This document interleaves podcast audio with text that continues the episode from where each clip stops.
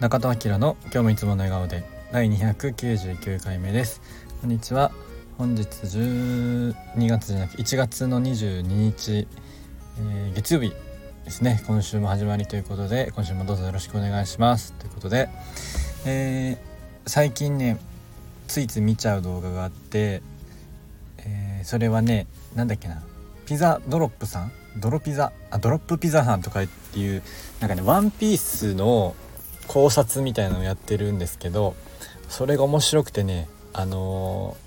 ー、もう「ワンピースもねもう何年もやってますけど今最終章ぐらいなのかなわかんないですけど僕も小学校からねやってていやほんとすごいなと思いますけども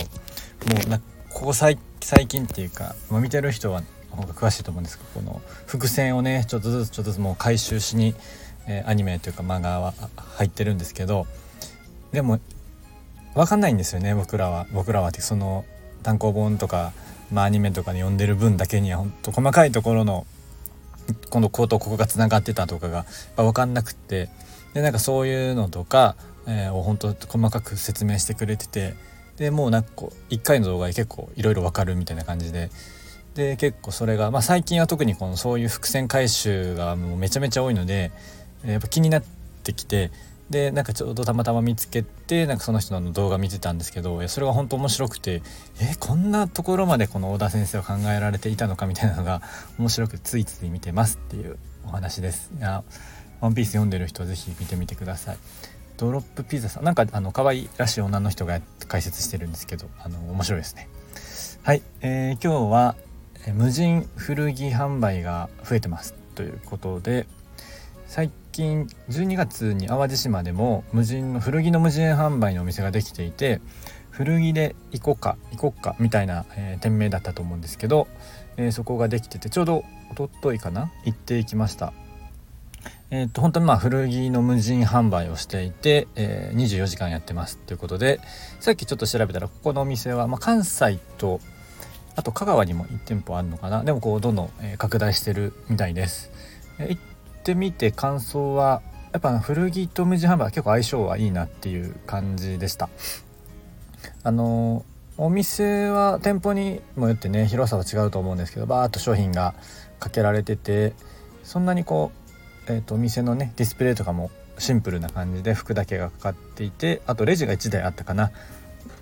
なんで価格とかは割と1,000円とか3,000円とか4,000円とかこう細かい値段付けはされていなくて多分それを買ってはないので分かんないんですけどえレジに持っていて自分で多分、えーと、生産して、え出ていくみたいな感じだと思います。まあ、多分商品とか乱れたりその品出しみたいなのは入れ替えたりすると思うので、まあ、どっかのタイミングで、えっと、スタッフの方が来てそういうのはやると思うんですけど僕が行った時ももちろん人はいなかったですし本当に無人販売って感じでした。でまあ何がいいのかっていうと、まあ、まず、えー、古着なので腐らないですね。えー、食品とかだとどうしてもね腐っちゃうし、まあ、その管理日々の管理もそうだし賞味期限が切れるっていうのはなかなかリスクがあって、まあ、でも洋服はそれがないっていうのはすごくいいなと思いました。まあ、24時間でどんだけ、えー、夜とかやってね、えー、需要があるのかわからないんですけどまああとまあ今本当にその服って半分作った半分ぐらいは焼却とか捨てられてるじ、えー、状況にあるので、まあ、もちろんねリサイクルとか、えー、いろんな企業がやってますけどそれでもまだまだ捨てられてるっていうので本当に、えー、環境負荷の面でも SDGs とかっていうところでも古着を販売するっていうのは、まあ、いいなというのがあります考ええいいなと思いました。まあ、実際にその多分、えーと、土地というかエリアによってねその需要とか置いてる商品でも変わるのかなと思い思いますけど、まあ、本当に服を安くで買いたい、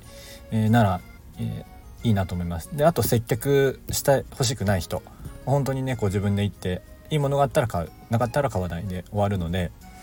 うん、なんかああいうところは振り切ってていいのかなと思いました。古着でもねちょっとアンティークの古着とか年代物の古着とかって結構好きな人も多いと思うんですけど僕も好きですけどなんかそういうのだとね多分逆に接客してもらった方がいいと思うのでまあその辺のなんか炭焼きはきちんとされてるかなと思います。なんかそういう感じの商品はあまりなかったかなと思うので本当にま安く安くて、えー、さっき見たらアメリカから全部買い付けてるって書いてあったんですけどそこまでそういう年代とか、えブランドとかにこだわりなければ全然いいのかなと思う。多分掘り出すものとかも、ね、いっぱいあると思うのでまあなんかこうまあ、古着屋ねご縁なのでなんかそういうのも楽しめるかなと思いました。だから本当に接客とかされてほしくない人も多いと思うので、えー、なんかそういう人はねすごく相性がいいのかなと思いました。まあいいサイズがねある可能性の方が低いのかもしれないですけどまあなんかこうそれもね出会いだと思って楽しめたらいいのかなと思います。なんかどんどん広がりそうな感じですね、まあ、やっぱり人件費かかんないし、えー、まあそこが大きいですよね。結局ね店舗運営人件費が一番かかるので、うん、なんか今後どれだけ増えていくのか楽しみですね。ということで今はまあ他もね今無人販売多いですしね餃子とか。あのどんどんどんどんねそのオペレーションがシンプルになっていって、まあ、日本ならではかもしれないですけどねこんだけ安心安全な国で国だからこそこの無人販売のえー、お店がどんどん増えていっているのかなと思いました。はい、えー、今後はねなんかどういった無事販売が増えてくるのかも楽しみです。はい今日はこの辺りで終わりたいと思います。口角上げていつもの笑顔でお過ごしください。じゃあまたね